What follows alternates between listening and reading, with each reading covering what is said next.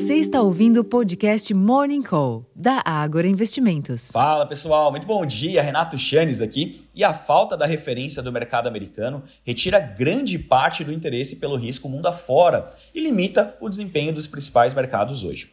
O feriado de Thanksgiving, ou ação de graças em português, deixará os mercados à vista em Nova York fechados hoje e parcialmente abertos amanhã, mas os índices futuros operam normalmente hoje, rondando a estabilidade, porém.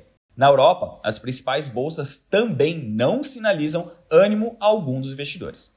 Fora das bolsas, o dólar cai ante outras moedas principais, os contratos futuros de petróleo operam em baixa e os preços futuros do minério de ferro caíram de uma máxima em nove meses, recuando 0,86% aos 136 dólares e 43 centos por tonelada. Ainda um nível muito alto, né? Mas tem gente de olho. Após órgãos regulatórios chineses prometerem intensificar a supervisão do mercado local e alertarem operadores a não especular ou impulsionar os preços da commodity. Por aqui, em dia de feriado nos Estados Unidos e de agenda fraca de indicadores, os investidores devem colocar as atenções em Brasília, pois hoje vence o prazo para o presidente Luiz Inácio Lula da Silva decidir sobre a desoneração da folha de pagamento, palavrinha difícil essa, no Senado, a Comissão Mista de Orçamento, a CMO, aprovou ontem à noite o relatório preliminar do projeto de Lei de Diretrizes Orçamentárias, a LDO, para o Orçamento Federal de 2024, enquanto que o presidente da Casa, o Rodrigo Pacheco, do PSD de Minas Gerais, disse que os projetos de lei de taxação dos fundos offshore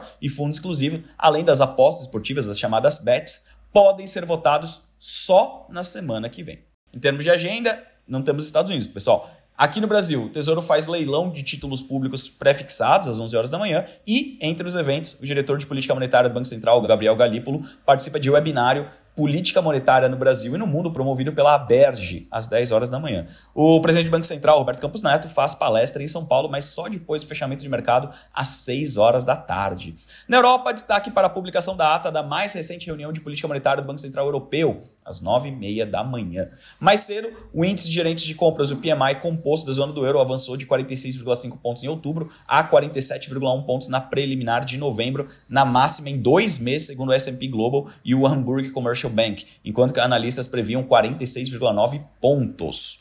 O PMI apenas do setor industrial teve avanço de 43,1 pontos em outubro para 43,8 pontos na prévia de novembro, ante previsão de 43,2 pontos dos analistas na máxima em seis meses. Já o PMI de serviços subiu a 47,8 pontos em outubro a 48,2 pontos na preliminar de novembro, quando analistas esperavam 48,1 pontos.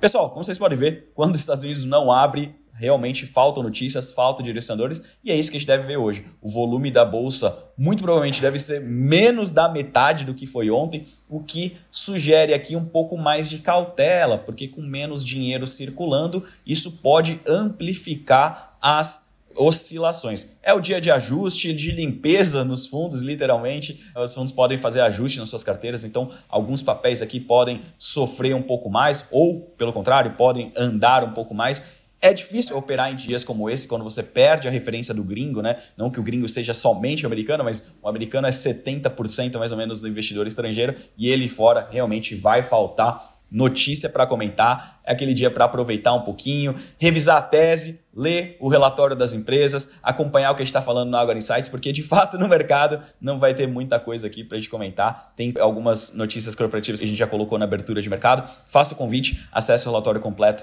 ali no Agora Insights. Eu vou ficando por aqui, desejo a todos uma ótima sessão e até a próxima, pessoal. Tchau, tchau!